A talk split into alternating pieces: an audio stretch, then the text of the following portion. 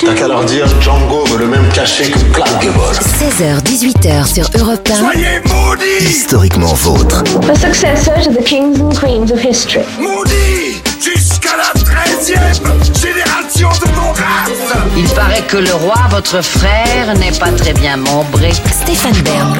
Bonjour à toutes et à tous, Clémentine, Jean-Luc, David. Bonjour. Bonjour à Bonjour, vous. Stéphane. Et bonjour à celui qui est avec nous aujourd'hui, notre guide culinaire vivant et même bon vivant, Olivier Pouls. Bonjour Stéphane, bonjour tout le monde. Je suis ravi de vous retrouver comme chaque après-midi sur Europe 1 pour vous raconter l'histoire sans se la raconter en compagnie de trois personnages qui n'auraient jamais pu se croiser, qui ne vivaient pas à la même époque, mais, mais qui ont un point commun. Aujourd'hui, eh oui, cher cher, bang bang.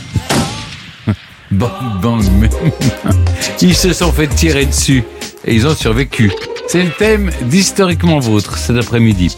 À commencer par celle qui est devenue une icône militante, à la fois féministe et socialiste, l'ouvrière devenue femme de lettres, Flora Tristan, qui a bien failli être abattue par celui qui partageait sa vie, son mari, oui. Puis lui aussi s'est fait tirer dessus au milieu de la foule de fidèles venus à sa rencontre sur la place Saint-Pierre de Rome, le pape Jean-Paul II qui a réchappé à cet assassinat grâce à une chance inouïe ou une intervention divine, en croire certains. Et après les morts le vivant, c'est vous Jean-Luc qui dresserez vers 17h30 le portrait de notre troisième personnage du jour, un rappeur qui a eu peur. Oui, même si en le voyant, on se dit qu'il n'y a pas grand chose qui doit lui faire peur, mais, mais ce coup-ci, si. Hein. Et pas qu'un coup d'ailleurs. Le rappeur américain 50 Cent qui chante euh, notamment ça. Go, go, go, go, go, go, 50 Cent, donc, s'est fait tirer dessus 9 balles. Oui, oui. Et il a survécu. Je vous raconte sa folle histoire tout à l'heure. Bah, eux, ils valent bien plus que 50 Cent. hein. D'abord, celle qui nous entraîne dans l'intimité de l'histoire, Clémentine Portier-Kaltenbach. De qui nous parlez-vous Bah oui, moi je, vous avez raison, je, je vaux mon pesant de cacahuètes comme euh, Clint Hill. Et lui ne s'est pas fait tirer dessus, mais son job c'était précisément d'empêcher que les présidents américains se fassent tirer dessus. Il était le garde du corps de Jackie Kennedy. Et c'est c'est l'homme qui, dont vous avez tous en tête les images de l'attentat, c'est celui qui grimpe sur la limousine à la- oui. à l'arrière. Et bien cet homme-là, Clint Hill, aujourd'hui il a 91 ans et il est le seul membre du cortège présidentiel qui soit encore en vie. Ah oui. J'adore quand les gens d'il y a longtemps sont encore vivants. Mais oui, mes choses préférées. Oui, je comprends. Lui remonte aux origines d'un objet, d'une mode, d'une passion, voire d'une obsession, souvent ancienne. C'est David Castel-Lopez. De qui ou de quoi nous parlez-vous? De la Joconde Ah oui? Eh oui, pas parce que bon, c'est bien que c'est un Léonard de Vinci tout ça, mais euh, comment c'est devenu une telle resta? De la peinture Ouais. mondiale Et je vous ra- raconterai l'histoire de la restaisation euh, de la Joconde. Voilà, j'invente des mots pour l'occasion. Mais je vois ça, oui. Tellement vous êtes euh, ébouriffé par ce, ouais. ce sujet. Les origines, c'est en toute fin d'émission, et juste avant, comme dirait l'autre. Mes aïeux, quelle époque, mes aïeux, quelle époque Mes aïeux, quelle époque ça s'est passé dans le passé Aujourd'hui, on remonte dans les années 30. On parle cuisine avec vous, Olivier Pouls. On remonte le temps, mais on remonte la Nationale 7 aussi, où on la descend. Enfin, ça dépend d'où on se place. Ah oui, je vais vous donner peut-être un goût euh, de vacances, un petit air d'été comme ça aujourd'hui. On va sillonner cette magnifique route euh, qui nous emmenait de Paris euh, bah, vers la plage, la Nationale 7. National 7. Il faut l'apprendre qu'on aille à Rome à 7. Et tout au long de cette soit 7 deux, trois, se trouvent encore quelques-unes des plus Ah belles oui. tables qui ont fait l'histoire de la gastronomie française. Et sans Nationale 7, ben, probablement ces gens ne se seraient pas installés là. Mais mes aïeux, quelle époque Ce sera tout à l'heure vers 17h40. Et autre rendez-vous important, c'est le quiz Burn to Be Alive. C'est dans trois quarts d'heure. J'ai hâte. C'est bien simple. À chaque fois, je suis là. Je serai, je serai encore là pour la 541e fois. Oui, mais c'est peut-être grâce aux deux vigiles qui vous empêchent de sortir aussi. Quoi qu'il en soit, on devrait bien s'amuser. Peut- Peut-être au dépend de Stéphane, peut-être au dépend de Clémentine. Les dieux de l'histoire trancheront. Oui, enfin, laissez les dieux tranquilles, s'il vous plaît. Je rappelle pour vous, les amis qui nous écoutez sur Europe 1, que toute cette semaine, on vous fait jouer pour gagner une croisière en Norvège. On en parle tout à l'heure. Mais pour l'heure, je vous raconte notre premier personnage du jour. Europe Historiquement vôtre. 1, le récit. Stéphane Bern. Elle était ouvrière avant d'être femme de lettres, militante socialiste et féministe. Elle reste l'une des figures majeures, et pourtant souvent négligée, du combat social dans les années 1840. Je vous raconte maintenant celle qui a échappé à une tentative d'assassinat perpétrée par l'homme avec qui elle partageait sa vie, à défaut de ses idées. Un acte qui a changé la sienne à tout jamais, Flora Tristan. Nous sommes le 10 septembre 1838 à Paris, rue du Bac, sur la rive gauche. Un homme d'une quarantaine d'années patiente depuis plus de quatre heures maintenant dans la boutique d'un traiteur où il a pris l'habitude de déjeuner. Cet homme, c'est André-François Chazal. Voilà plusieurs semaines qu'il se poste à la même table, derrière la fenêtre, qui lui offre une vue directe sur la rue. À 15h30, sa cible apparaît dans son champ de vision. Sa proie, c'est sa femme, Flora Tristan, dont il est séparé depuis 13 ans. Elle n'a plus que quelques mètres à parcourir pour rentrer chez elle au 100 bis rue du Bac. La suite a été soigneusement retranscrite dans le procès qui a opposé les époux. Il avait les mains dans les goussets de son pantalon. La forme des pistolets s'y dessinait parfaitement. Il s'avançait vers elle. Arrivé à quatre ou cinq pas de distance, il quitta le trottoir, il fit un circuit et revenant par derrière, il lui tira un coup de pistolet à bout portant. Puis il posa sur le trottoir le pistolet dont il venait de se servir, il prit son autre arme dans la main droite, il tenait encore ce second pistolet armé quand le concierge de la dame Chazal, attiré par le bruit de la détonation, le somma de remettre son arme. André Chazal ne résiste pas. Il présente deux lettres à destination du procureur du roi et au ministre de la Justice dans lesquelles il avoue son crime. Quand vous recevrez ce mémoire, justice sera faite et je serai à votre disposition. Malheureusement pour lui et fort heureusement pour Flora, la jeune femme, après plusieurs jours de lutte, survit à l'attaque. Les médecins ne parviennent cependant pas à extraire la balle qui s'est logée très proche du cœur. Flora Tristan doit apprendre à vivre avec. Son mari, lui, est condamné à 20 ans de travaux forcés commués en une peine de prison. Cette tentative d'assassinat est une épreuve supplémentaire dans la vie de Flora Tristan. Ah, être une femme au 19e siècle n'a rien d'une sinécure, surtout quand la loi est contre vous. Flora Célestine Thérèse Henriette Tristan et Moscoso, née à Paris en 1803. Sa mère, Anne-Pierre Lenné, est une bourgeoise parisienne qui a fui la France pour l'Espagne pendant la Révolution. Dans la péninsule ibérique, elle épouse Mariano de Tristan y Moscoso, un aristocrate d'origine péruvienne. Le couple donne naissance à une fille, Flora. Mais de retour en France, l'époux ne prend pas le temps de faire retranscrire ce mariage. Alors, quand il meurt en 1807, Flora et sa mère n'ont droit à rien. Elles sont expulsées sans ménagement de l'appartement familial Cossu, rue de Vaugirard. L'État en devient le nouveau propriétaire. Commencent alors pour la mère et la fille des années de grandes difficultés financières. En 1821, Flora Tristan a 17 ans. Sa maman la pousse à épouser un certain André Chazal, le frère d'Antoine le coloriste chez qui la jeune fille a décroché un emploi, un mariage arrangé qui vire vite au cauchemar pour Flora. Son mari dévoile son vrai visage, celui d'un homme jaloux, possessif et violent. Flora a du caractère. Mais pourquoi alors ne rompt-elle pas le mariage, me direz-vous? Mais euh, parce qu'elle n'en a pas le droit. Souvenez-vous, le divorce avait été instauré sous la Révolution en 1792. Deux pas en avant, trois pas en arrière. En 1816, il est de nouveau interdit. Pire, une fois mariées, les femmes sont considérées comme mineures et sont donc sous l'autorité de leur mari. Flora Tristan tient bon, sous les insultes, les brimades et les coups de son époux. Mais alors qu'elle attend son troisième enfant à 22 ans, elle quitte le domicile conjugal. Flora, jusqu'à présent épouse soumise et mère dévouée, prend son destin en main. Pour échapper à son époux qui la recherche, elle emprunte des pseudonymes, confie ses enfants à sa mère et s'exile en province. Quand on l'interroge sur sa situation, elle répond qu'elle est veuve. Son mari lui ayant coupé les vivres, elle multiplie les emplois.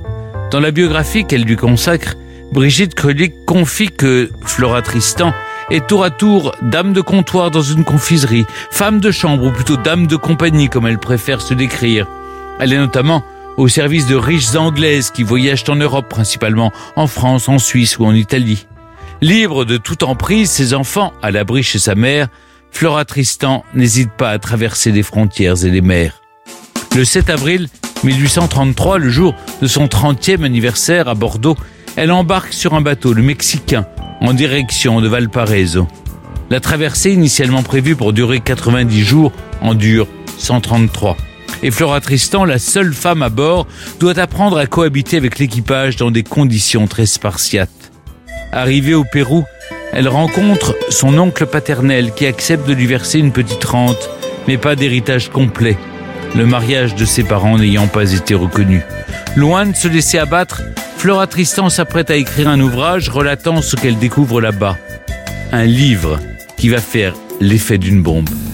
Revenue à Paris en 1835, Flora Tristan livre en effet ses observations dans Pérégrination d'une paria, un ouvrage très critiqué par beaucoup au Pérou, alors qu'elle y décrit avec force détail la condition des esclaves, des femmes et des ouvriers qu'elle a vus de ses yeux. En France aussi, la situation économique et sociale est tendue. La monarchie de juillet a succédé à la seconde restauration et tente de rattraper quoi qu'il en coûte son retard industriel par rapport à l'Angleterre. Dans une ville comme Paris, la pauvreté touche plus de deux tiers de la population. Les ouvriers travaillent 10 heures par jour, 6 jours sur 7 et les femmes sont deux fois moins payées que les hommes pour un travail identique. Alors, Flora Tristan compte bien tout mettre en œuvre pour améliorer leur sort à tous. Une nouvelle Flora est en marche, plus indépendante, plus intrépide aussi. Elle fréquente assidûment les salons littéraires et politiques, notamment socialistes. Et forcément, son époux la retrouve. À deux reprises, André Chazal enlève leur fille Aline. Flora l'accuse d'inceste. Il est jugé, mais un non-lieu est prononcé. La situation s'envenime. André fait partie de ces hommes réactionnaires qui n'envisagent pas une seule seconde qu'une femme, qui plus la leur, puisse leur résister.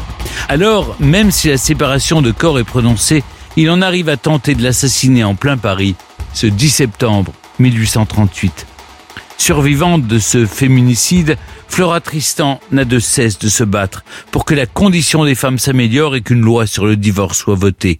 Elle a désormais trouvé sa voie elle sera celle des opprimés, des ouvriers et surtout des ouvrières. C'est ainsi qu'elle effectue en 1839 un voyage en Angleterre. Elle y découvre les effets de la première révolution industrielle. De plus en plus attachée au sort des marginaux, elle va à la rencontre des travailleurs pauvres, des ouvriers, des prostituées, des bandits, des délinquants aussi. De ces expériences outre-Manche, Flora Tristan en tire un ouvrage, Promenade dans Londres, un livre puissant dans lequel elle dresse un tableau noir du capitalisme et de la pauvreté qui règne dans la ville, mais où elle partage également ses premiers espoirs quant à l'émancipation des prolétaires et des femmes. Enfin, pour hiérarchiser sa pensée, elle publie son œuvre majeure, l'Union ouvrière. Certains lui prêtent même, avant Marx et Engels, la paternité, j'oserais dire la maternité de l'Union internationale de la classe ouvrière. Pour diffuser ses idées au plus grand nombre, Flora Tristan entreprend ni plus ni moins qu'un tour de France dès 1844, car beaucoup n'ont pas le temps de lire son ouvrage et plus encore n'en ont pas la capacité.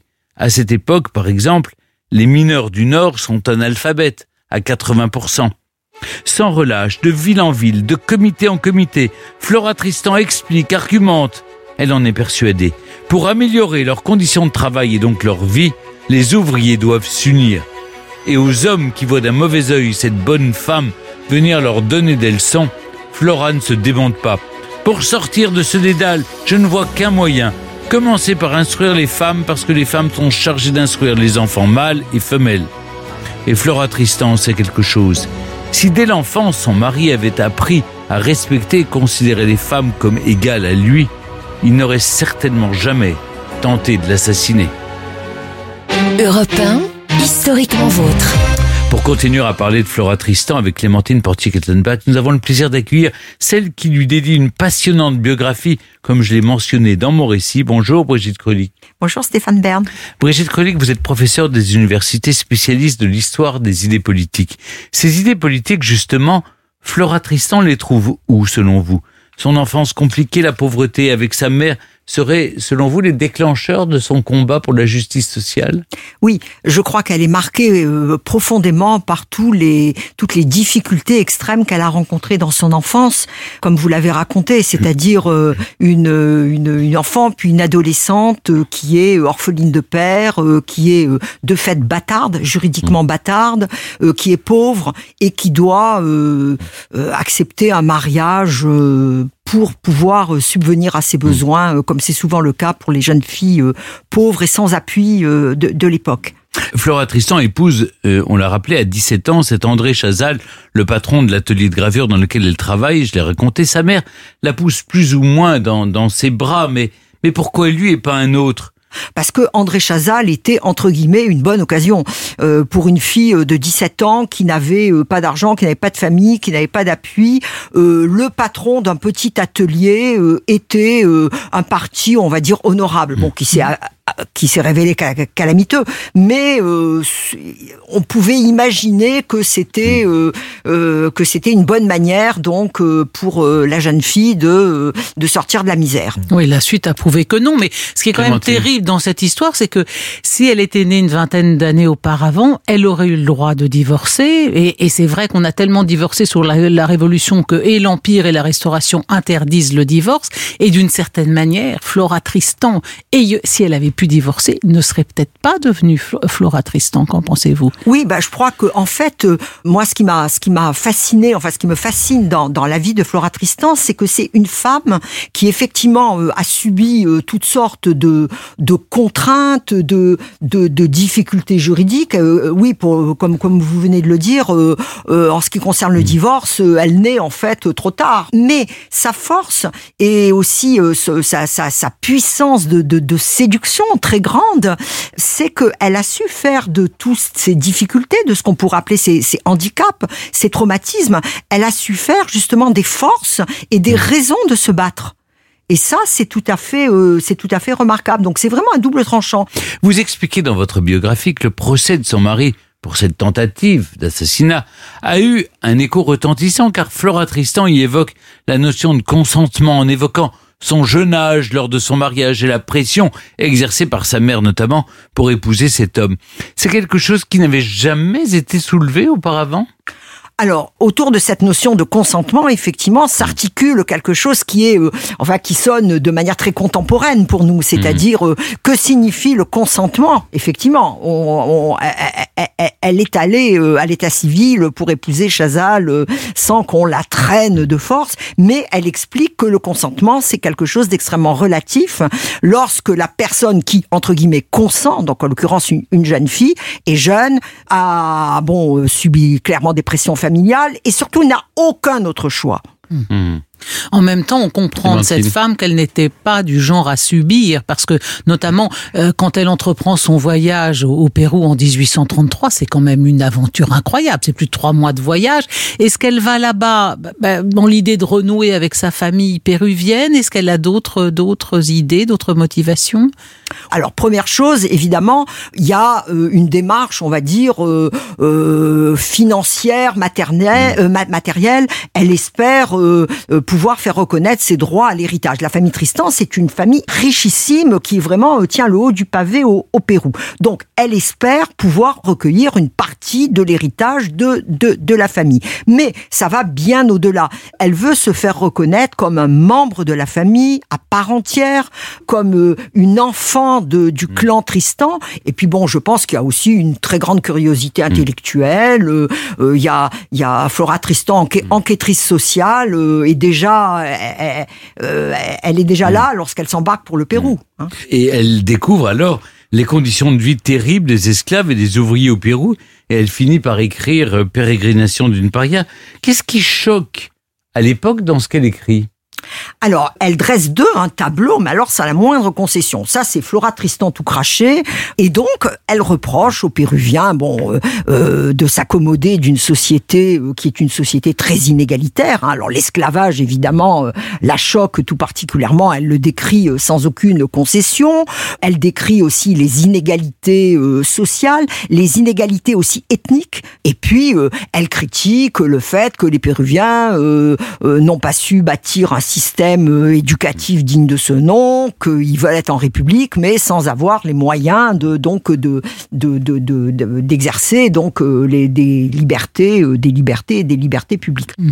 Mais euh, est-ce qu'on est-ce qu'on peut dire parce que les syndicats ça existe, les premières luttes ouvrières aussi, mais est-ce est-ce qu'on est-ce qu'il est vrai de dire qu'une femme comme Flora Tristan, euh, lorsqu'elle a lorsqu'elle a dit oui il y a le prolétariat, mais la femme est le prolétaire du prolétaire parce que mais si l'homme lui est exploité, la femme n'étant plus sous la domination de son mari, est-ce que finalement la- son son son apport majeur à la, la- sur la, question ouvrière, ça n'a pas justement été de dire il y a aussi euh, la, femme derrière l'ouvrier et le prolétaire du prolétaire, c'est bien la Tout femme. à fait, tout à fait. C'est-à-dire que bon, il y avait, il y avait déjà quelques mouvements euh, socialistes ou proches des socialistes qui défendaient euh, les, les li- la liberté de- de- euh, pour les pour les ouvriers. Alors effectivement, euh, on est dans un contexte euh, qui est à partir de 1835, la, la- la monarchie de juillet, c'est un contexte très très répressif. Alors elle, elle se bat pour effectivement faire en sorte que les ouvriers puissent s'associer pour exercer une sorte de on dirait en langage contemporain pour euh, jouer un peu le rôle de lobbyiste, c'est-à-dire défendre leurs intérêts, puisque bon, euh, il n'y a pas d'autre moyen de, il n'y a pas de parti politique au sens contemporain, il y a quand même très peu de leviers d'action. Donc elle, elle reprend le proverbe l'union fait la force et elle dit il faut le traduire dans les faits, c'est-à-dire qu'il faut que les ouvriers prennent conscience que seuls ils sont rien et complètement, euh, enfin c'est de la chair à canon, euh, mais associés ils peuvent faire quelque chose. Alors elle n'est pas, elle est pas vraiment la seule à le dire, mais ce qu'elle dit de tout à fait novateur, c'est elle insiste sur le fait que la classe ouvrière représente une entité qui a des intérêts communs. Et le deuxième point, c'est que la classe ouvrière, c'est des hommes et des femmes. Et que si on veut réduire la classe ouvrière aux ouvriers, euh, on prend le problème euh, complètement euh, de travers. Il n'y aura pas d'émancipation des hommes s'il n'y a pas l'émancipation des femmes, parce que ce qu'elle veut, c'est l'émancipation de l'être humain, qu'il soit homme, qu'il soit femme. Mais pour finir, Flora Tristan est souvent décrite comme la cousine de Marx, ce qui est pas rien. Mais est-ce que le philosophe socialiste s'est revendiqué de son influence? Ah oui, alors d'une certaine manière, c'est la cousine de Marx euh, bah, puisqu'elle développe cette idée de, de, de, de la classe ouvrière avec des intérêts euh, communs. euh, bon, mais il n'y a pas la dimension révolutionnaire qu'il y a chez Marx. Pour répondre très précisément à votre question, Marx a très certainement euh, connu euh, les travaux de Flora Tristan et notamment son livre Union ouvrière, mais il ne la cite pas dans le manifeste du Parti communiste, donc de, de 1848, bah, pour toutes sortes de raisons qu'on peut, on peut, qu'on peut essayer d'expliciter. Bon, je pense que le fait qu'elle qu'elle ait été une femme a, a dû très clairement la desservir. Le fait qu'elle qu'elle s'exprime dans un langage qui est le langage du romantisme. Bon, le moins qu'on puisse dire, c'est que c'est pas Marx pas vraiment, euh, voilà. Bon, donc euh, elle est, elle, elle a une façon d'aborder les choses qui est très différente de celle de Marx, et donc on peut on peut comprendre que effectivement euh, tous ces facteurs euh, ont dû se conjuguer pour faire que oui, euh, Il voilà, pas. voilà. Merci beaucoup Brigitte Krönig d'être revenue avec nous sur le destin un peu tragique de cette jeune femme trop vite oubliée, qui a survécu à la violence de son mari et a porté le combat des femmes et des ouvriers. Je rappelle la très belle biographie éponyme que vous avez rédigée sur elle et qui est publiée aux éditions Gallimard. Merci beaucoup. Merci beaucoup à vous. Europe 1, historiquement vôtre avec Stéphane Bern. Tous les jours, vous le savez, historiquement vôtre vous raconte l'histoire sans se la raconter avec Jean-Luc Lemoyne qui vient tout juste, tout juste de mettre le point d'interrogation final à son quiz à suivre. Tout juste comme vous dites. Exactement. Et aujourd'hui, je vais rendre hommage à une chanteuse que vous aimez beaucoup, Stéphane. Écoutez.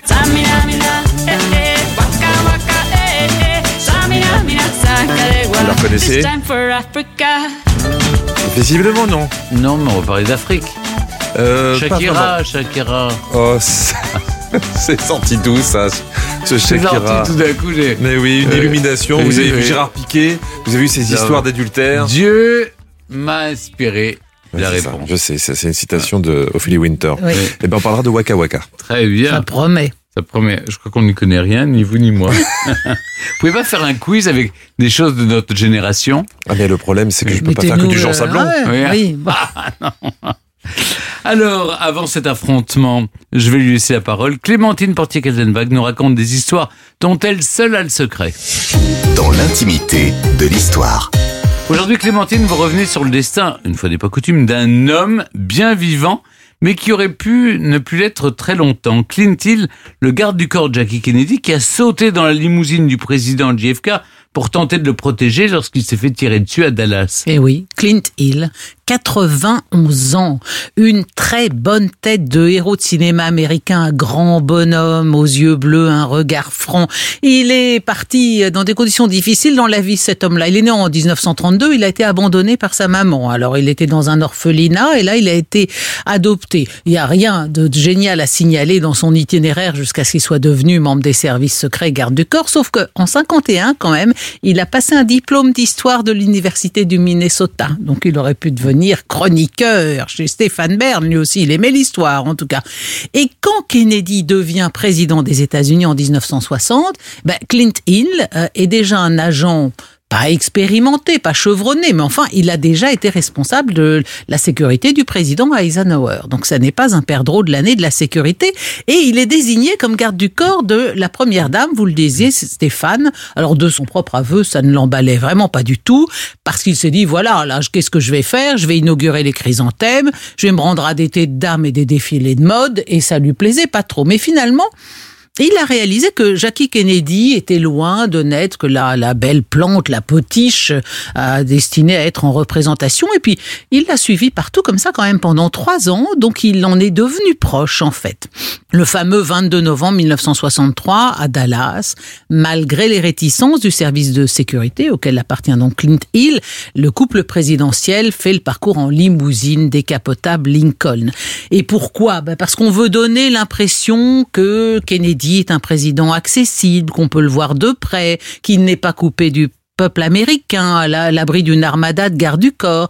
Et donc, la Cadillac où prennent place les, agents de sécurité et les assistants du président, donc dix personnes. Ils sont dans leur Cadillac juste derrière la limousine et ils ont pour directive de rester à bonne distance de la, Lincoln pour ne pas donner cette impression que euh, le, le, président est inaccessible. Et Clint Hill, vous le disiez Stéphane, se trouve, lui, sur le marchepied avant-gauche de la Cadillac pendant le, parcours, il a juste le temps. Il a, il a quand même observé que dans le, bâtiment euh, au loin, qui est la bibliothèque, d'où ont, été en effet tirés les coups, eh bien, euh, il a vu qu'il y avait des fenêtres ouvertes. Ça l'a troublé, mais enfin, ça a été une, une, impression très très fugace. Il entend un bruit qu'il n'identifie pas euh, comme un coup de feu, mais en revanche, il voit le président qui tout à coup se tient la gorge et penche vers la gauche. Clint Hill, lui, se précipite. Il prend appui sur le marchepied arrière de la Lincoln. Là, il y a un nouveau coup de feu qui touche le président.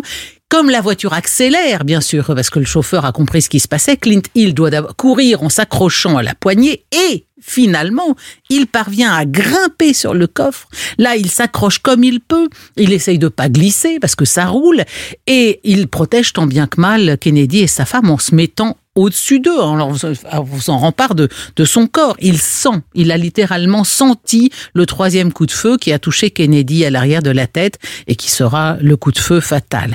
Il a témoigné, c'est terrible, qu'il a vu que la partie arrière droite de la tête du président manquait. Et sous ses yeux, euh, ça, on connaît les images, on les a vues si souvent. Jackie Kennedy qui s'allonge sur le coffre et qui tente de ramasser la matière cérébrale pour la remettre à l'intérieur de la boîte crânienne. Enfin, une sorte de réflexe absolument désespéré, complètement inutile, mais euh, c'est euh, c'est tragique et grandiose de se dire voilà, on se dit bah tiens, je, je, ramasse et on va le remettre et ça va fonctionner. Mais non, mais non, la, la voiture, la, voiture, mais c'est ça, ce qu'elle a fait. Hein, on le voit. qui l'ont perdu comme ça. Bah, écoutez, on, le voit on la voit distinctement ah bon, enfin bref. Elle ramasse, oui. Alors la voiture met 4 minutes pour arriver au Parkland Memorial Hospital et Clint Hill couvre de sa veste le haut du corps de Kennedy parce que la tête était donc très très très amochée. Il voulait éviter que ce soit visible. Alors Clint Hill, avait, après ce, cette tragédie, euh, est décoré. Et donc Clint Hill, qui au moment des faits n'avait pas, il n'avait pas 32 ans, contrairement à ce que j'ai dit, mais 31. Il avait encore une longue carrière devant lui. Et jusqu'à sa retraite en 75, il a travaillé dans la protection des présidents et vice-présidents. Johnson, Nixon. Il a dit avoir vécu sa vie entière dans la culpabilité de n'avoir pas quitté son marchepied quelques secondes plus tôt pour pouvoir protéger Kennedy. Aujourd'hui, ce Clint Hill qui a écrit deux livres pour raconter ses années avec Jackie Kennedy et l'attentat est donc le dernier survivant du cortège. Il a deux ans de moins qu'un autre Clint célèbre qui est lui né en 1930 et qui a incarné Clint Hill au cinéma. Évidemment, Clint Eastwood, c'était dans un film de 93 intitulé Dans la ligne de mire. Il faut croire que sauver des vies en vrai ou à l'écran, ça vous conserve un homme. Absolument. Merci Clémentine. Chaque après-midi dans Historiquement Vôtre vient ce moment de l'émission où je suis particulièrement concentré. Je sais pas ce que j'ai aujourd'hui, je sens que j'ai la win-win-win. Je vais triompher, ça c'est- c'est c'est sûr, c'est mon jour. Ah, il est là, mon champion, il est fort, il est motivé. Quelle Ah arrogance. là là, j'aime ça, moi, Stéphane, vous allez être opposé à une adversaire des plus redoutables. J'ai nommé Clémentine Portier-Kaltenbach. Vous l'avez compris, c'est un, c'est un combat de titans qui arrive maintenant. Et vous savez que les titans sont forcément les enfants d'Uranos et de Gaïa. Ouh, gardez de l'influx pour le quiz, Stéphane. Ne dites pas tout tout de suite. Jour. Mais avant, chers auditeurs, c'est vous qui allez jouer car toute cette semaine Europe 1 vous offre une sublime croisière Hurtigruten. Embarquez pour une expérience unique de 7 jours et 6 nuits pour deux personnes à bord de l'express côtier le long des côtes norvégiennes de Bergen à Kirkenes. Au programme fjord majestueux et hameaux cachés, Hurtigruten, l'express côtier de Norvège, naviguera dans les lieux les plus secrets des côtes norvégiennes. Pour participer, envoyez croisière en majuscule au 7 39 21, 75 centimes plus le coût du SMS avant la fin de l'émission de ce jeudi 9 mars. 3 SMS pour participer. Bonne chance à toutes et à tous. Alors là, vous avez mis nos auditeurs à contribution. Maintenant, c'est à vous de jouer, mes amis. Une question pour vous, Stéphane. 1956. Vous le savez, il y a des élections législatives en Islande. Mais rassurez-vous, c'est c'est pas la question. Ah bon, c'est pas la question. Ça va pas porter sur ça, sinon je vous sentais un petit peu en Oui, détresse. j'ai- j'étais un peu perdu là. 1956, c'est la sortie du titre Fever par Little Winnie John. I get a feeling that's so hard to bear. You give me fever. Quatre ans plus tard, la version d'Elvis Presley va connaître un succès planétaire. Et 17 ans après, l'original, enfin, euh, ce que c'est qu'on vient d'entendre de Little Winnie John, eh ben, Johnny et Sylvie Vartan vont la chanter en duo. Mais par quoi ils vont remplacer le mot fever? Par vivre, par libre ou par ivre? Libre, je crois. Moi, j'aurais dit ivre, c'est ce qui s'approche le plus. C'est-à-dire, c'est une forme de, de, de- D'ivresse, comme une forme de Oui, maladie, être d'ivresse. Tu me, tu, tu me gagnes, tu m'as. Ivre, allez, je vais suivre ma, ma camarade. Ivre, on vérifie.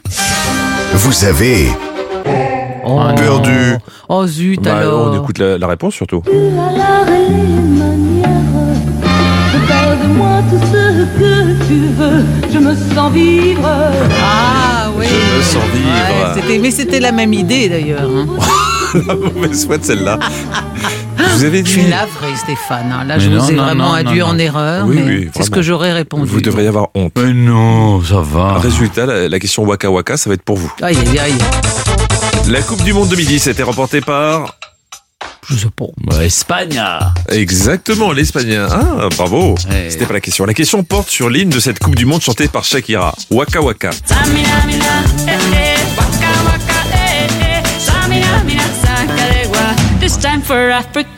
Alors, d'où vient cette chanson? Plusieurs propositions. Elle vient de l'armée camerounaise, des pompiers brésiliens ou des gardes-chasse sadomasochistes de Tiron-Gardé. Ça doit pas être ça. Vous êtes sûr? Je vous épargne la troisième. Bon, ça alors, bon. Ah oui. Bah, c'est les Camerounais, là. Je vois pas que ce soit, c'est pas brésilien. Ça, c'est des rites tout à fait africains. Ah bah écoutez, je sais pas. hein. Non, moi, je réponds les Camerounais. Ça me paraît logique, hein, je vais vous dire. euh, Pour une Coupe du Monde en Afrique du Sud, euh, ça aurait été bizarre d'aller chercher des Brésiliens, mais on vérifie quand même.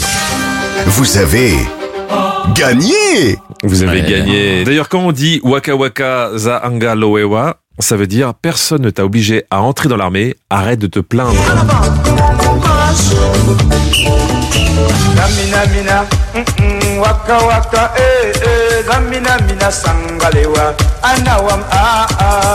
Et ils lui ont pas fait un procès Ah bah, je pense qu'il y Elle a acheté les droits Il y a eu un accord, il y a eu un accord. ouais.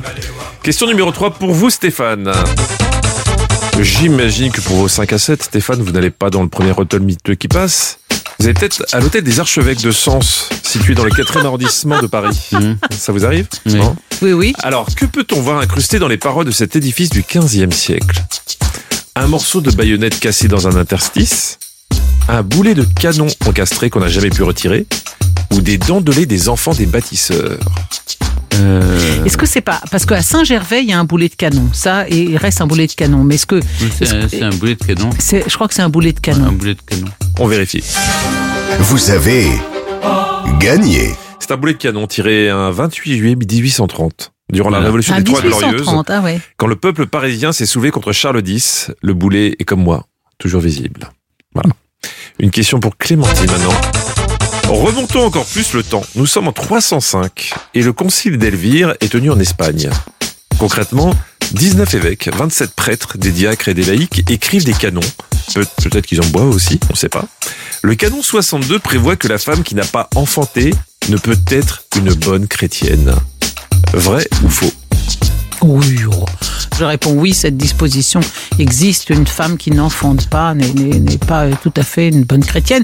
D'autant qu'en plus, si j'ai pas bon, eh ben, on fera la question finale, ce qui sera une bonne nouvelle. Alors, allez-y. On est d'accord qu'elle parle un peu toute seule quand même. Hein Oui, oui, je parle beaucoup toute seule. Je suis une vieille dame, vous savez. Je me fais la conversation. bah écoutez, j'ai j'ai une réponse pour vous, madame. Vous avez perdu. Vous avez perdu, je suis désolé. Le canon 62, c'est celui qui prévoit que les comédiens ne sont pas de vrais chrétiens. Et donc ils peuvent pas être enterrés. Voilà. euh, Dans le langage de l'époque, ça donne, je cite, les histrions, pantomimes et cochers du cirque doivent renoncer à leur métier pour embrasser leur foi chrétienne. voilà. D'accord. Bah. Donc, il n'y avait pas de disposition sur les femmes en. En tout cas, c'était pas le canon 62. Ah bah oui, alors là, oui. J'ignorais. que- Excusez-moi. Ah, Voilà. et- Je savais pas le numéro du canon. Bon, d'accord. J'ai pas assez bossé. Excusez-moi, hein. tout à l'heure, vous avez eu Waka Waka. Alors, hein, franchement, hein, ça s'équilibre tout ça. Une question pour vous départager. Il paraît qu'une tête décapitée garde quelques secondes de conscience avant de définitivement euh, mourir. Selon certains témoignages, quand le 13 juillet 1793, Charlotte Corday est décapitée, alors que sa tête est montrée au public, cette dernière change d'expression. Mais pourquoi? Plusieurs propositions. Parce qu'elle voit son père dans la foule. Parce que son visage devient triste, la tête décapitée se met à pleurer. Parce que son bourreau la gifle. Parce que le gros l'a giflé. Je peux finir mes euh, propositions ou... Car elle crie. Parce que c'est notre projet Elle a été Ouais. giflée, oui, Ouais. c'est connu euh, cette histoire. Et c'est donc, Donc voilà. la victoire de Stéphane Bern. Non, Bravo. le- non, mais si, c'est si, marrant. Oh, mais écoute, en même elle- temps- elle n'a pas attendu. Ouais. Elle n'a pas attendu. C'est vrai, c'est vrai. Et en plus, Stéphane m'avait aidé sur la première question. sur Non, le- mais- Enfin non, c'est moi qui l'ai induit en erreur. Donc je, je- j'accepte tout à fait ce verdict inique comme d'habitude. mais à, à partir du moment où j'y mets mon grain de sel, je considère que j'en suis l'organisateur. Mais je serai vous pour vous consoler. Vous savez que vous pouvez jouer comme tous les auditeurs d'Europe 1. Car toute cette semaine Europe 1 vous offre une sublime croisière Hurtigruten. Embarquez pour une expérience unique de 7 jours et 6 nuits pour deux personnes à bord de l'express côtier le long des côtes norvégiennes de Bergen à Kirkenes. Au programme fjord majestueux et hameaux cachés, Hurtigruten, l'express côtier de Norvège, naviguera dans les lieux les plus secrets des côtes norvégiennes. Pour participer, envoyez croisière en majuscule au 7 39 21, 75 centimes plus le coût du SMS avant la fin de l'émission de ce jeudi 9 mars. 3 SMS pour participer. Bonne chance à toutes et à tous. Et historiquement, vote continue avec nos personnages du jour qui se sont fait tirer dessus, mais ont survécu. Europe 1, Historiquement vôtre. le récit. Stéphane Bern. Il était l'un des hommes les plus connus et surtout les plus respectés du monde. Un monde qu'il a parcouru à la rencontre de ses millions de fidèles. Mais c'est bien chez lui, au milieu de la foule, place Saint-Pierre au Vatican, qu'il a failli être assassiné. Certains expliquent sa survie grâce à une chance inouïe, d'autres par une intervention divine. Je vous raconte maintenant le pape qui s'est fait tirer dessus, mais qui a survécu, Jean-Paul II. Nous sommes à Rome le 13 mai 1981. La température avoisine les 20 degrés en cette belle après-midi. Le soleil illumine les visages des 20 000 pèlerins qui patientent sur la place Saint-Pierre depuis plusieurs heures déjà. Tous nourrissent un rêve. Apercevoir, voire même approcher le très populaire pape Jean-Paul II. Tous oui, mais pas forcément pour les mêmes raisons. Au milieu de la foule, deux hommes attendent eux aussi l'arrivée du Saint-Père. Pas pour recevoir sa bénédiction, non, au contraire. Eux se sont fixés une mission, l'abattre. Pour le moment, les deux hommes guettent son arrivée, leurs pistolets soigneusement dissimulés. Il est environ 17 heures. Comme il en a pris l'habitude depuis sa nomination à la tête de l'Église catholique, Jean-Paul II parcourt la foule à bord de sa Jeep blanche décapotable. Aux côtés du pape, son secrétaire, son majordome et quelques policiers en civil. Mais hors de question cependant pour Jean-Paul II d'être mis sous cloche par sa garde rapprochée. Il veut être au plus proche de ses fidèles. De la main gauche, il se tient à la rambarbe du véhicule. De la main droite, il salue, touche, étreint. Une manière de transmettre à ses croyants un peu de sa foi. Ici, il bénit la tête d'une dame âgée. Là, il fait un signe de la main à des hommes en costume cravate, puis il prend un enfant dans ses bras, cheveux blonds bouclés et ballon gonflable sous le bras. Les applaudissements, les cris, les cantiques rythment son tour de piste. À 17h17, la Jeep s'approche du lieu où se sont postés ses futurs agresseurs, du côté de la porte de bronze. Mehmet Aliaka, veste grise et chemise blanche, est au deuxième rang formé par les fidèles. Il a en ligne de mire sa cible pontificale. C'est le moment. Jean-Paul II n'est plus qu'à trois mètres de lui. Aliaka sort son pistolet de son sac en bandoulière et tire à deux reprises. À son tour, son complice, Oral Selik, vise le Saint-Père. Jean-Paul II s'écroule, le visage fermé, la bouche à demi ouverte. Alors tout s'accélère. Le chauffeur de la voiture démarre en trombe, escorté à vive allure par les policiers. Jean-Paul II, lui, est dans les bras de son secrétaire. Au ventre parvient-il à lui répondre quand on lui demande où il a été touché? Sa soutane blanc immaculé se voit recouverte à certains endroits d'un sang rougeoyant. Plus précisément, les balles ont perforé l'abdomen, le coude droit et l'index de la main gauche. Le souverain pontife perd du sang et peine à rester conscient. Jean-Paul II trouve cependant la force, d'après les dires de son secrétaire, de prier en polonais. Huit minutes. C'est le temps que l'ambulance met pour rejoindre la polyclinique Gemelli à 6 km de la place Saint-Pierre. Le pape a toujours refusé de se faire soigner dans le palais pontifical. Il veut recevoir les mêmes soins que ses fidèles. Il est opéré pendant près de six heures, six longues heures durant lesquelles aucune information ne filtre. Le monde entier retient son souffle et prie. Au Vatican, sur les lieux du drame, les événements sont aussi précipités. Si l'un des deux assaillants, Oral Chelik, a pu s'enfuir, son complice Aliaka n'a pas eu la même possibilité. Dans un geste héroïque, une religieuse, sœur Laetitia, s'est jetée sur le bras du criminel, allant jusqu'à lui faire lâcher son arme. Un policier a ensuite pris le relais et l'a maîtrisé. Dans la foule, c'est la consternation. Comment va le Saint-Père? Est-il en vie? Est-il mort? Comment pourrait-il survivre après avoir été criblé de balles? Les rumeurs vont bon train. Les photographes, les caméramens, les journalistes du monde entier qui affluent place Saint-Pierre s'interrogent. Il faut attendre quatre jours, le dimanche matin suivant, pour être enfin rassuré. Dans un message vocal, l'évêque de Rome s'adresse directement à ses fidèles. Sono particolarmente vicino alle due persone ferite insieme con me. Prego per il fratello che mi ha colpito, al quale ho sinceramente perdonato. Chers frères et sœurs, je sais que vous êtes en communion avec moi, je veux vous remercier de vos prières et je vous bénis. Je prie pour celui qui a tiré sur moi, je lui ai déjà pardonné. On lui a tiré dessus, mais Jean-Paul II a survécu. Aucun organe vital n'a été touché. Cependant, une question reste en suspens. Pour quelles raisons les deux hommes ont-ils tenté d'assassiner le pape? Pendant des années, nombreux ont été ceux qui étaient persuadés de détenir la vérité sur cet attentat. Ali Akka est un islamiste turc. Il aurait pu vouloir éliminer l'homme le plus précieux aux yeux de l'Église catholique. D'autres soutiennent la thèse qu'il s'agit du dirigeant soviétique Léonid Brejnev qui aurait fomenté cet attentat. Jean-Paul II n'ayant jamais vraiment caché son aversion pour la domination exercée par l'URSS sur son pays natal, la Pologne. Des journalistes, à l'inverse, sont persuadés que la CIA aurait manipulé les loups gris, le groupe nationaliste turc dont était membre Akka, pour faire assassiner le pape et provoquer une révolte violente en Pologne. Aujourd'hui encore, plus de 40 ans après les faits, les motifs de cette tentative de meurtre restent flous. Jean-Paul II fascine, bien avant sa nomination comme successeur de Jean-Paul Ier en 1978, car il n'a pas exactement le parcours et la personnalité attendus pour un homme de foi. Karol Józef Wojtyla, né le 18 mai 1920 à Wadowice en Pologne. Étudiant en lettres, il se passionne notamment pour la poésie et le théâtre. Acteur, voilà un métier qui lui fait de l'œil. Alors Carole enchaîne les représentations et crée lui-même trois pièces. Quand les nazis annexent la Pologne, il résiste à sa façon en se produisant dans une troupe clandestine. Et pourtant, la rencontre avec un homme d'église lui fait changer de voix. Aux scènes de théâtre, il va préférer la scène christique. Désormais, il ne jouera plus de poésie et vouera sa vie à Jésus. Prêtre, évêque, archevêque de Cracovie, cardinal et enfin 264e pape, il grimpe sagement mais sûrement dans la hiérarchie catholique. Dès les premières années comme souverain pontife, il tranche avec la tradition et teinte ses actions de modernité. Charismatique, il enchaîne les voyages et les visites officielles. Mexique, Pologne, Turquie, France, États-Unis. Il est d'ailleurs le premier pape à visiter la Maison Blanche alors occupée par Jimmy Carter.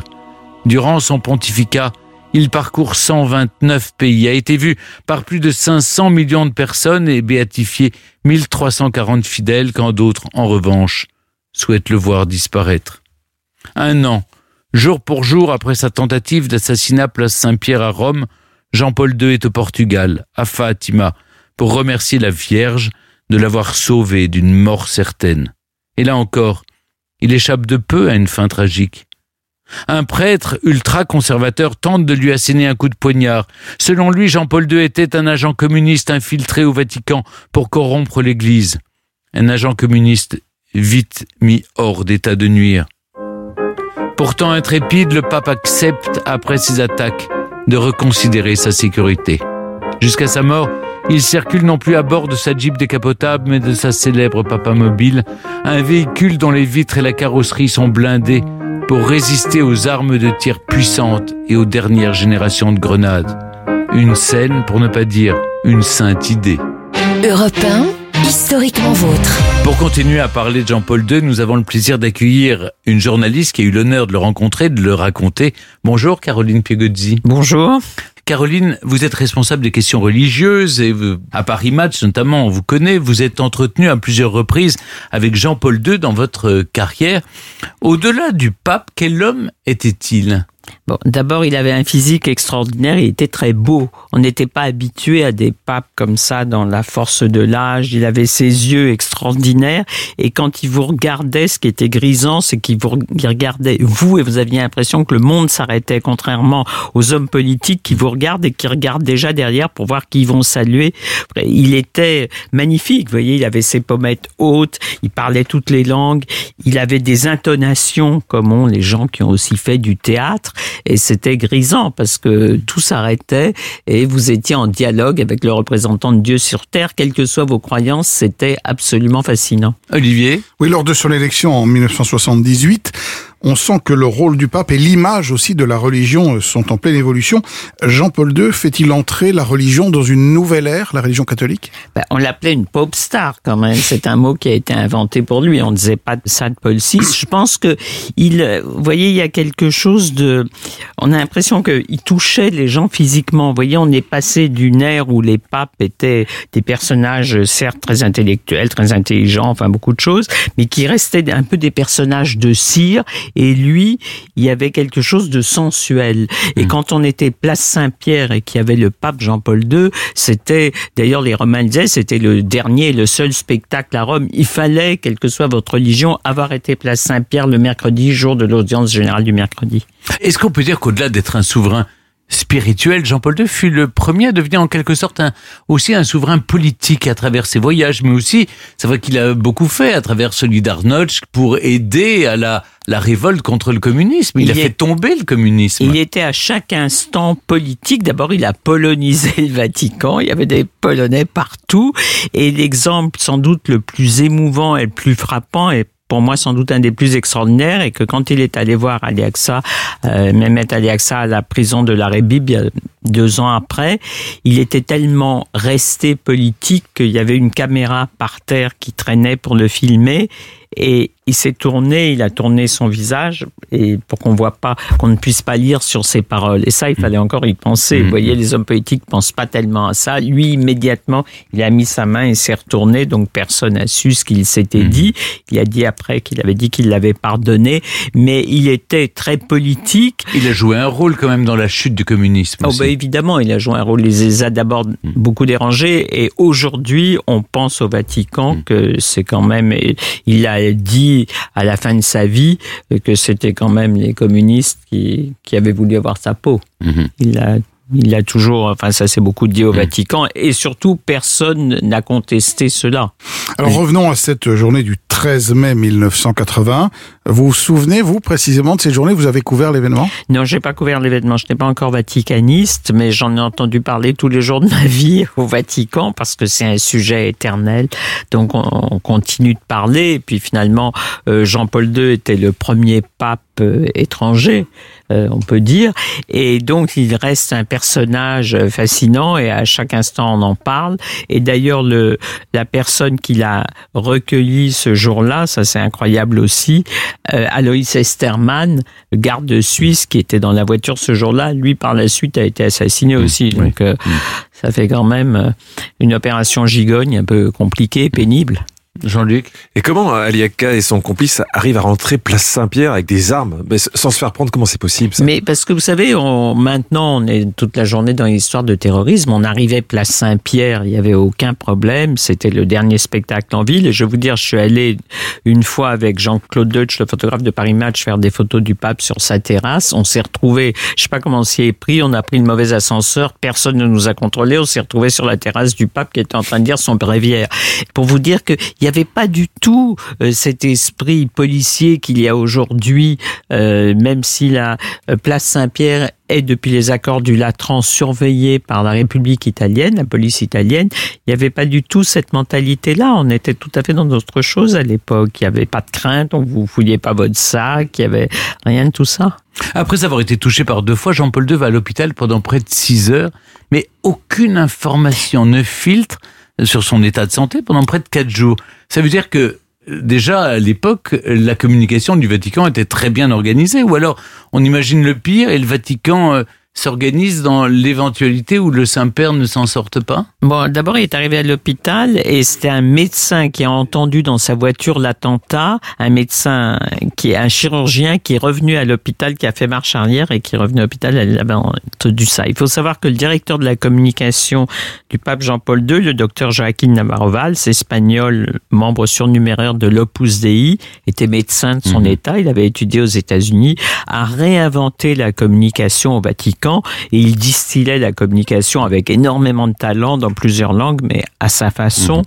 Et Moi, ce qui m'avait absolument bouleversé, c'est qu'il distillait, il donnait ce qu'il voulait. Et un jour, on nous a donné à la salle de presse un croquis avec le transit intestinal du pape après son opération. Et moi, j'étais mais bouleversé. Je me dis mais comment on peut faire des choses pareilles? Et ça faisait partie de sa technique. Il donnait certaines informations pour ne pas en lâcher d'autres. Jean-Paul II, vous l'avez raconté, a rencontré euh, Ali Aksa en prison plus, plus de deux ans après les faits. Mais aucune information n'a fuité sur les 20 minutes qu'ils ont passées ensemble. Est-ce que on en sait plus sur ce qu'ils se sont dit après la parution de l'autobiographie du tireur en 2013 Ben, le tireur était extrêmement manipulateur, donc c'est un tissu Hmm. de mensonges. Mais ce qui est sûr, c'est que lui-même, le tireur était manipulé. Ça, Hmm. c'est à peu près une certitude. Et le pape a fait comprendre, et d'autres historiens l'ont écrit euh, sous quand même l'influence des proches du pape, que ça venait sans doute de- des soviétiques, enfin des Russes. Il y a une autre question euh, pour finir. Le Vatican a récemment rouvert une enquête, celle de l'enlèvement présumé d'Emma- d'Emmanuela Orlandi, une citoyenne du Vatican de 15 ans, survenue en 1983. Et d'ailleurs, il y a eu toute une euh, sur Netflix, là-dessus. euh, sur Netflix, il y a eu toute une série. Jean- Jean-Paul II est-il de près ou de loin impliqué dans cette affaire, ou au moins est-ce qu'il savait quelque chose à votre avis? Non, alors je crois surtout qu'aujourd'hui, on s'est rendu compte que c'était euh, à l'époque l'entourage de Ali Aksa qui, pour faire diversion, avait euh, expliqué, euh, donné des explications tout à fait fumeuses, mais surtout tout le monde s'est intéressé à ça jusqu'à ce qu'il y ait même euh, ce film de Netflix, ce qui veut dire que c'était en fait pour faire diversion. On ne sait pas, il y a eu dans l'année 25 jeunes filles qui ont disparu à Rome. C'est un phénomène, il y en a tout le temps, et ça a sans doute rien à voir avec le Vatican, si ce n'est qu'elle était la fille d'un fonctionnaire du Vatican et que ça a été euh, une récupération, on peut dire. Bon, après ça, le pape euh, François est arrivé. Là, on lui a demandé ce qu'il en était. Il a dit, elle est au ciel. Qu'est-ce que vous voulez qu'il réponde d'autre? Mais en fait, on ne sait pas. Elle a fuité comme, euh, voilà, une- Impossible de le savoir. Mais merci beaucoup, Caroline Pigozzi, d'être revenue avec nous sur ce pape qui a marqué l'histoire de la religion catholique et l'histoire tout court même, l'histoire de l'Europe. Et, l'histoire des journalistes qui, Oui. qui ont commencé à écrire sur le Vatican un peu différemment. Oui, et, et qui a bien failli mourir par deux fois, mais avant de s'éteindre d'une manière bien plus paisible au printemps 2005. Je rappelle votre dernier ouvrage, Pourquoi eux ils ont fait notre époque sur vos 20 années, euh, vos 30 années, que dis-je, vos 30 années de reportage à Paris Match et qui est toujours disponible chez Plan. Merci beaucoup. Merci à vous. Europe 1, historiquement vôtre. Stéphane Bern. Aujourd'hui, dans Historiquement Vôtre, avec Jean-Luc Lemoyne, David Castel-Lopez et Olivier Pouls, sont réunis des personnages qui se sont fait tirer dessus et ont survécu. Après Flora Tristan et Jean-Paul II, vous nous racontez, Jean-Luc, 50 Cent. Nous sommes le 24 mai 2000 et l'ancien dealer Curtis Jackson, dit 50 Cent, est en pleine reconversion professionnelle. Grâce à Monique, qui l'a appelé pour lui parler de son compte CPF. non, bizarrement, aucun démarcheur téléphonique ne l'a contacté. 50 Cent doit se débrouiller tout seul pour se réorienter et devenir rappeur. D'ailleurs, il se débrouille bien. Son premier album est sur le point de sortir avec notamment ce morceau.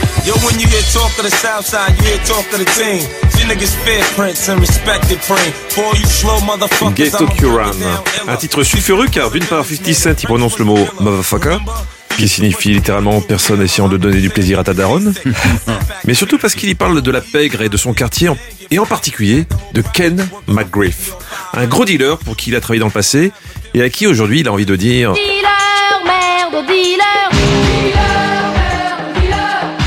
La c'est de la merde. C'est quoi ça Ah, C'était euh, c'était un morceau qui est sorti, mais c'était aussi une pub, euh, si vous vous souvenez bien. Il y avait ça, on disait ça, c'était pour lutter contre la drogue. Efficace, je crois. C'était efficace, en tout cas le message était clair, non Ouais, ouais, ouais, ouais, ouais, ouais. Mais en ce 24 mai 2000, alors qu'il chill avec un pote dans une rue du Queens à New York, une voiture s'arrête à son niveau, vitre baissée et...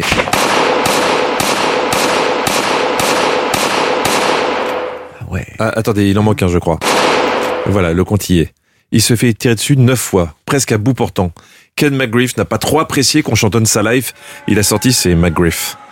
Et comme 50 Cent n'est pas Néo dans Matrix, qui évite les balles en faisant la roue, le rappeur est touché aux deux jambes, au bras, à la main, à la hanche, au torse et à la joue gauche. Alors autant quand t'es dealer, un trou dans la joue, c'est pratique pour planquer en deux-deux un sachet de dope sous ta langue, autant pour chanter, c'est pas top, ça fait courant d'air. Donc fin de carrière pour 50 Cent, fin de mon portrait, au revoir et à demain. Europe Historiquement vôtre. Non, bien sûr, c'est pas fini. Bien au contraire. Cela dit, il n'a pas été tué. Ah bah non, sinon... euh, Donc, Est-ce que vous pensez qu'il avait fait exprès de pas de tirer dans les endroits où ça fait mal, mais où sa vie il faut- pas en il- danger Il faut vraiment avoir confiance dans le tireur, hein, pour Non, dire mais- tu tires dans neuf endroits où je vais pas mourir. Non, mais Et en même temps, genre- tirer 9 balles et même Ouais, pas le neuf tuer. balles et, et pas il- le tuer, Ah. c'est que c'est un fait exprès. C'est un, c'est un non, je, hein. je ne pense pas. Vous Je- pensez pas Ne- Non, Non. c'est Une genre balle. un avertissement. Une balle à- On t'avertit. C'est un gros avec 9 balles, quoi. C'est un gros avertissement. Mais comment vous avez été éduqué, vous là, C'est comme ça que vous avertissez les gens. C'est un très bel avertissement quand même, 9 balles. À l'inverse des rappeurs Notorious Big et Tupac, assassinés quelques années plus tôt, non seulement 50 Cent survit à l'attaque, mais en plus, la balle a fait gonfler sa langue et a modifié sa voix et son élocution. Définitivement. Alors 50 Cent va capitaliser sur son nouveau flow et sur son image de survivant. Il est en effet Toujours vivant, toujours debout. En arborant régulièrement un gilet pare-balles et ses cicatrices, 50 Cent popularise le gangsta rap, le rap de gangster. De la même manière que vous, Stéphane, vous popularisez le menuet, en arborant vos mocassins en étoffe ornés de pierres précieuses. c'est joli d'ailleurs ces pierres, c'est quoi, c'est des rubis Non. Non, c'est pas ça, d'accord. Mais revenons à 50 Cent. S'il s'est transformé ses handicaps et ses faiblesses en atouts, il partait pourtant de loin, de très loin. Sa jeunesse, c'est pas vraiment une sitcom d'AB Productions.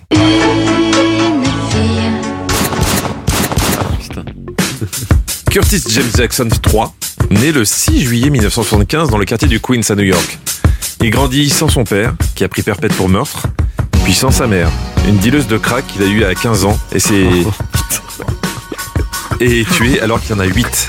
Ah oui, oui, oui, la- le, le petit Curtis emménage alors chez ses grands-parents et à 12 ans, se met lui aussi à dealer du crack, comme maman. Oui, on a connu des débuts de vie un petit peu plus paisibles. hein. Curtis Jackson cumule alors les arrestations et est envoyé dans un camp de redressement. C'est là qu'il choisit le surnom de 50 Cent, sans S à Cent, en référence à un criminel new-yorkais qui tuait pour un demi-dollar et qui lui non plus n'avait pas de bécherelle. Bah alors évidemment, à l'époque, il n'a pas conscience de l'énorme potentiel de vanne autour de son surnom, comme par exemple Eh, 50 Cent, vu l'inflation, tu faudras bientôt plus rien. Mais 50 Cent s'en fiche. Il a décidé de se lancer dans le rap. Épaulé par un membre du groupe Run DMC, il est rapidement signé sur le label Trackmasters et commence à se faire un nom? Mais c'est vraiment après s'être fait tirer dessus en mai 2000 qu'il explose. Non, non, il explose pas pour de vrai, on lui a pas tiré dessus au bazooka non plus. Il explose professionnellement. En 2002, Eminem le repère et le présente au célèbre rappeur et producteur Dr. Dre. Entre eux, sa fit, F-I-2-T-E, et sa fit, F-E-A-T-E. Et en 2003, ça donne ça.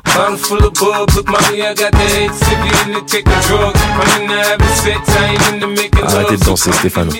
Inda Club, un tube planétaire. Énorme carton aussi pour son premier album studio officiel, Get Rich or Die Trying. Non, je vais dire, David, on dit comment? Get Rich or Die Trying. Voilà, exactement. Mais be- beaucoup plus poche. hein. Ce qui en français veut dire deviens riche ou meurs en essayant. Qui contient aussi le tube Pimp. I don't know what you heard about me, but a bitch can't get a dollar out of me. No Cadillac. Puis en 2005, il sort son deuxième album, The Massacre, ce qui en français veut dire euh, la petite mise à mal aux conséquences fâcheuses. Énorme succès avec à nouveau deux tubes, Disco Inferno et Candy Shop.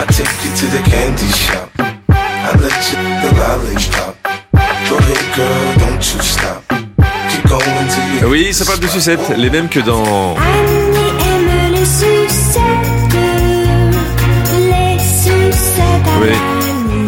Malheureusement, les albums suivants de 50 Cent se vendent moins, enfin, de moins en moins bien, disons. Mais peu importe, car il a depuis longtemps suivi les conseils économiques de François Langlais sur BFM. Avec son crew, il a investi et s'est diversifié. Prod musical, prod TV de la série Power, fringues, sneakers, boissons énergétiques. 50 Cent est devenu un businessman touche à tout, symbole du rêve américain, avec même son étoile sur le fameux Hollywood Walk of Fame. Bref, il a récolté le fruit de ses efforts. Et il compte bien le conserver puisqu'en 2020, découvrant les projets de taxation de la fortune du candidat Joe Biden, il surprend tout le monde en appelant à voter Trump sur son compte Instagram. Je le cite. C'est quoi ce bordel? Voter pour Trump? Rien à foutre si Trump n'aime pas les noirs. 62%, vous êtes complètement tarés. Rajoutons au passage, je ne veux pas devenir 20 cents. Une déclaration qui a enflammé la toile à l'époque, mais quand on s'est pris 9 balles dans le buffet pour l'avoir un peu trop ouvert, des messages de haters sans comparaison, ça reste des vacances. Absolument. Merci beaucoup Jean-Luc. Europe Historiquement vôtre. Il est l'heure de dire au revoir à nos personnages qui se sont fait tirer dessus et ont survécu pour retrouver deux garçons qui se tirent la bourre uniquement pour savoir qui parlera le premier. David Castel-Lopez, vous nous racontez les origines d'un tableau qui vous regarde en souriant, comme un peu moi, Oui, à cet instant. la Joconde, mais oui. Hmm. Mais avant ça, comme chaque jour, mes aïeux qu'à l'époque, aujourd'hui, on parle cuisine avec vous, Olivier Pouls, et même restaurant. Ceux qui se sont installés dans les années 30 sur les bords de la National 7. National 7. Il faut l'apprendre qu'on aille à Rome à 7. Et oui, Charles Trenet la chantait et rien que l'évocation du nom National 7 plonge les moins jeunes d'entre nous dans de doux souvenirs qui évoquent les vacances, l'été, les bouchons, la perspective de la mer, du soleil, pour les plus chanceux, les étapes gastronomiques, voire peut-être même la perspective d'une amourade de vacances au bout de cette National 7. C'est dans les années 30 que notre Road 66 à nous voit le jour. Le nombre de possesseurs d'automobiles monte en flèche, les congés payés ont été arrachés de haute lutte par le Front populaire, les Français veulent prendre le large et voyager. Comme on l'imagine, les voitures de l'époque et les infrastructures routières ne permettaient pas d'atteindre la Méditerranée depuis Paris en 5 heures, comme c'est le cas aujourd'hui. On serpentait, on prenait son temps, il fallait faire des étapes, se restaurer et se reposer. Et tant qu'à faire, autant bien choisir euh, ses adresses. Eh bien oui, et je vous le rappelle, euh, je vous l'ai raconté il y a quelque temps, le guide Michelin existe depuis euh, quelques années seulement, depuis le début du siècle. Il est devenu un outil précieux, indispensable pour les voyageurs en quête de bonne table. Ces dernières, profitant du flot de touristes drainés par la Nationale 7, s'installent donc en bordure de cet axe pour attirer les chalands. Et c'est là que vont éclore quelques-unes des tables qui feront la fierté de notre gastronomie. Alors partons du nord au sud. Roanne, ça vous dit peut-être quelque chose, au-dessus de Lyon, un petit bourg hein, dans lequel dès 1930, Jean-Baptiste et Marie Trois-Gros, tiens tiens, ce nom sonne, hein, ouvrent un établissement qui deviendra un des temples de la gastronomie quelques années plus tard, sous l'égide de leurs fils au pluriel, Jean et Pierre. Quelques kilomètres un peu plus loin, nous voilà à Vienne, au sud de Lyon, à la Pyramide. Alors lui sera le royaume d'un des plus grands chefs du XXe siècle, un certain Fernand Point, à qui le guide Michelin attribue trois étoiles dès 1933. Le garçon est surnommé Magnum, car il en buvait un quotidiennement, un magnum de champagne, un géant d'un mètre 92 et de 165 kilos, qui a élaboré des recettes qui sont encore des grands classiques de notre gastronomie. On retient sa célèbre sole, la sole Fernand Point, sauce tomate champignon crème, servie avec des nouilles, ou encore son célèbre gratin de queue d'écrevisse. Ça met en appétit, hein, Olivier. On poursuit la Bien sûr, et nous voilà à Valence, chez André Pic, l'arrière-grand-père d'Anne-Sophie. C'est lui qui donne ses lettres de noblesse dans les années 30 à cette maison qui verra défiler une lignée de cuisiniers et fera le bonheur des vacanciers, artistes, hommes politiques qui poseront leurs valises pour une étape gastronomique. On lui doit une célèbre recette de chaussons aux truffes hein, dont la seule évocation me fait saliver, même à cette heure-ci. Mais voilà qu'apparaissent les premiers oliviers, la nature change et se fait plus aride, le soleil nous éblouit, pas de doute. Ben voilà, nous sommes arrivés dans le sud. Mais Olivier, ces maisons ont toutefois bien résisté à la fin de la Nationale 7 qui a été remplacée par l'autoroute. Oui, vous l'avez dit, dans les années 60, l'autoroute A6 est progressivement mis en service et ça change la donne. Ça permet de gagner du temps et ça n'impose plus ces étapes aux voyageurs. Mais la réputation de ces maisons est faite et toutes sont encore bien vivantes aujourd'hui. La dynastie des Trois Gros est au sommet avec César et Léo qui ont toutefois déménagé l'ét- l'établissement à Ouche, à 8 km de Roanne. Anne-Sophie Pic, évidemment, brille au firmament de la gastronomie française, auréolée de trois étoiles. C'est la seule femme à ce niveau en France. Quant à la pyramide, elle connaît une résurrection depuis 1989, sous la direction du chef Patrick-Henri Roux. Des tables qui continuent donc à faire le bonheur des touristes fortunés qui peuvent y faire une halte gastronomique en se remémorant les paroles de Trenet. Que l'on soit 2, 3, 4, 5, 6 ou 7, c'est une route qui fait recette. Bravo, merci beaucoup Olivier, mes aïeux, quelle époque. Europe 1, historiquement vôtre avec Stéphane Bern. Les origines. Pour clore cette émission, on remonte aux origines, toujours avec Jean-Luc Lemoyne et Olivier Pouls, mais maintenant avec vous, David Kessel-Lopez. Vous avez le sourire, comme toujours, pour nous raconter celle qu'il a aussi, même si le sien est un peu plus discret, la Joconde. La Joconde, c'est quand même un tableau incroyable parce que c'est à la fois le plus gros tube de l'histoire de la peinture et euh, c'est aussi l'un des plus grands chefs-d'œuvre de la peinture. Ça, c'est remarquable. Je veux dire parce que euh, souvent, ça va pas avec. Viens boire un petit coup à la maison, par exemple. Voilà. Gros, gros, gros, gros tube de la chanson française, mais qualité artistique que tout le monde discute, y compris euh, ceux qui l'écoutent. Et ça, ça donne envie de se poser une question. Et cette question, c'est pas d'où vient la Joconde, c'est euh, ça, on sait tous que c'est un tableau hein, de Léonard euh, de Vinci du début du XVIe siècle. Ah, vous n'avez Euh, pas de scoop. pas de scoop là-dessus. Voilà. Bah, Pas laissé beaucoup de tableaux euh, Léonard de Vinci. Quand même. Il y en a une douzaine en tout et pour tout. donc, quand même, voilà. Non, la question c'est comment la Joconde est devenue la rosta de la peinture que l'on connaît? 80% des 30 000 visiteurs qui viennent au Louvre chaque jour, ils vont voir la Joconde. Et donc, évidemment, ils font la queue. Ils passent 50 secondes en moyenne devant la Joconde. Et puis, ils se cassent. Mais quand même, ils viennent. Tout le monde veut voir la Joconde. Alors, on peut dire que cette, euh, cette starification de la Joconde, elle s'est faite en trois étapes.